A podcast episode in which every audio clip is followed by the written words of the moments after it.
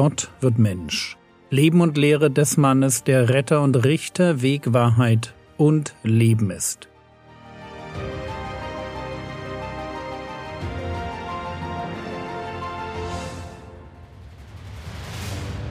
Episode 259 Im Haus von Simon dem Pharisäer Teil 1 Ich hatte euch vor einiger Zeit erklärt, wie Erzähltexte in der Bibel funktionieren.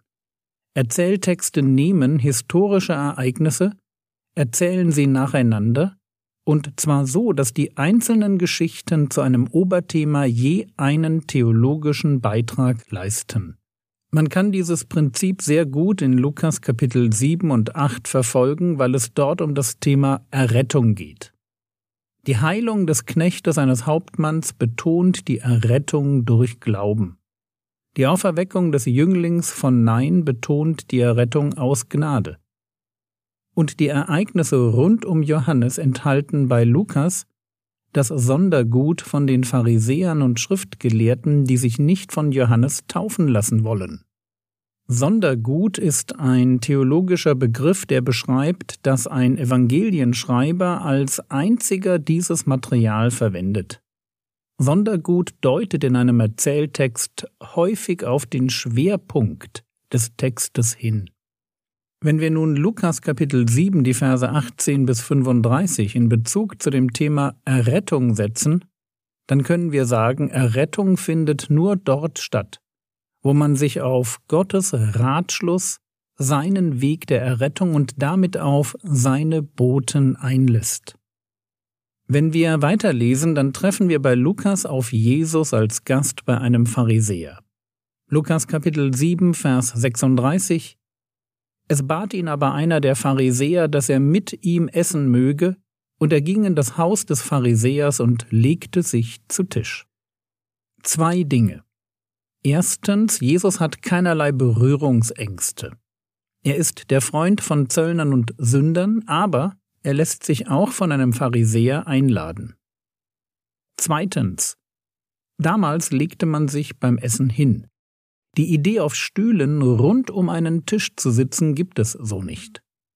Und während Jesus da also liegt, kommt eine Frau herein. Lukas Kapitel 7, die Verse 37 und 38.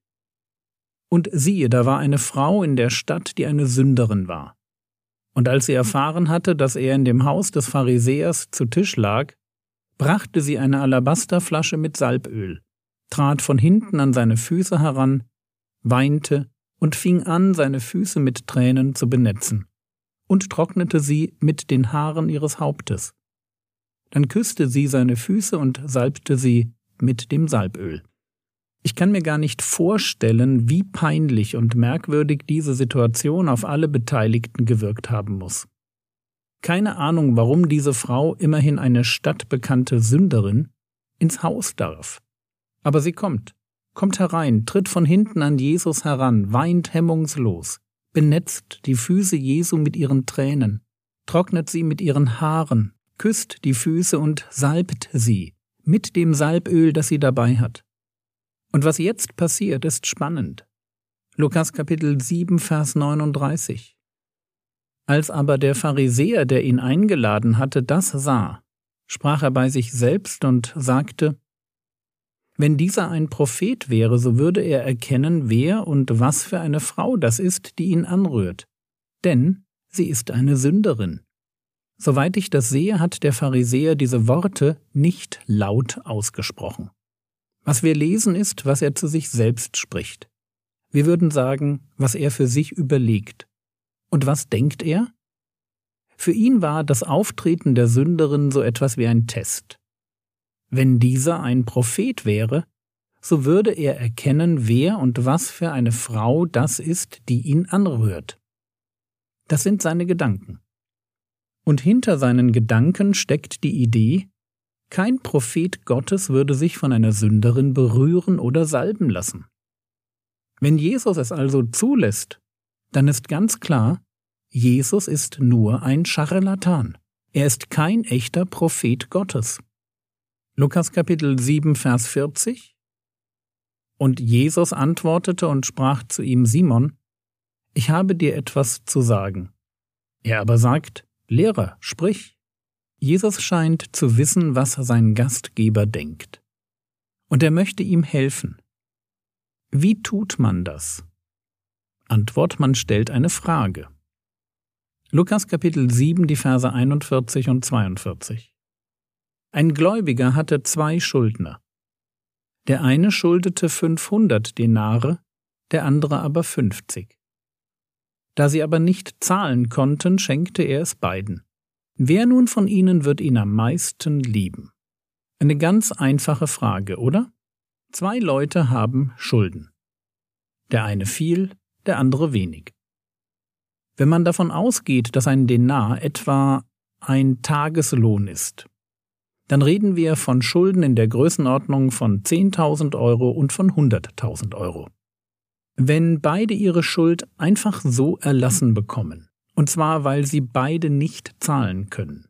Wer von ihnen wird den Gläubiger am meisten lieben? Einfache Frage. Natürlich der, der tiefer in seiner Schuld steht. Lukas Kapitel 7, Vers 43 Simon aber antwortete und sprach, ich nehme an der, dem er das meiste geschenkt hat. Er aber sprach zu ihm, du hast recht geurteilt. Man merkt, dass Simon der Pharisäer sich nur vorsichtig äußert. Ich nehme an. Da klingt eine Reserviertheit durch. Er weiß noch nicht ganz genau, auf was er sich da einlässt. Aber jetzt ist der Boden bereitet, um diesem Pharisäer eine ganz wichtige Lektion zu erteilen. Lukas Kapitel 7, die Verse 44 bis 46. Und sich zu der Frau wendend sprach er zu Simon. Siehst du diese Frau? Ich bin in dein Haus gekommen. Du hast mir kein Wasser für meine Füße gegeben, sie aber hat meine Füße mit Tränen benetzt und mit ihren Haaren getrocknet.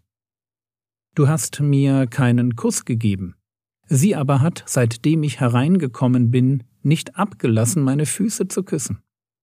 Du hast mein Haupt nicht mit Öl gesalbt, Sie aber hat mit Salböl meine Füße gesalbt.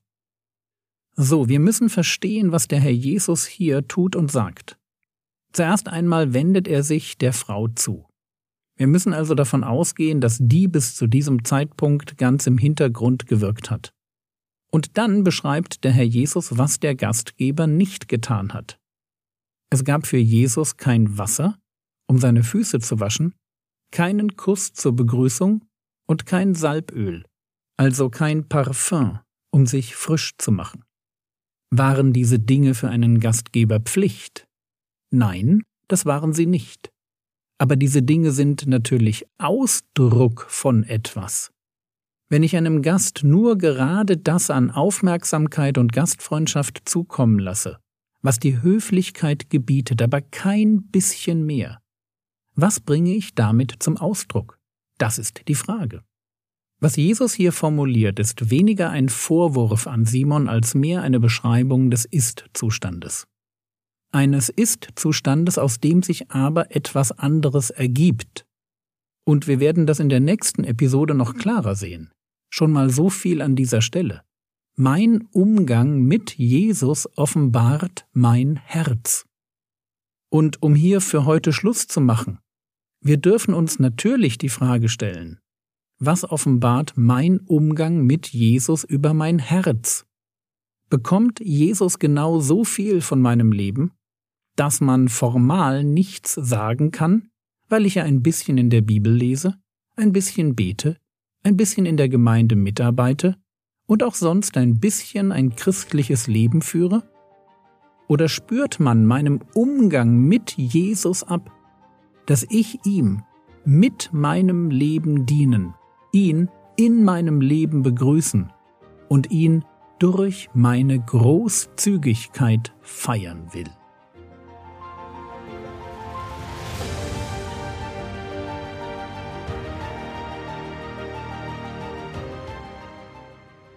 Was könntest du jetzt tun, Frage dich, was dein ganz praktischer Umgang mit Jesus über dein Herz offenbart. Das war's für heute. Gut zu wissen, die Skripte befinden sich auf frogwords.de und in der App. Der Herr segne dich, erfahre seine Gnade und lebe in seinem Frieden. Amen.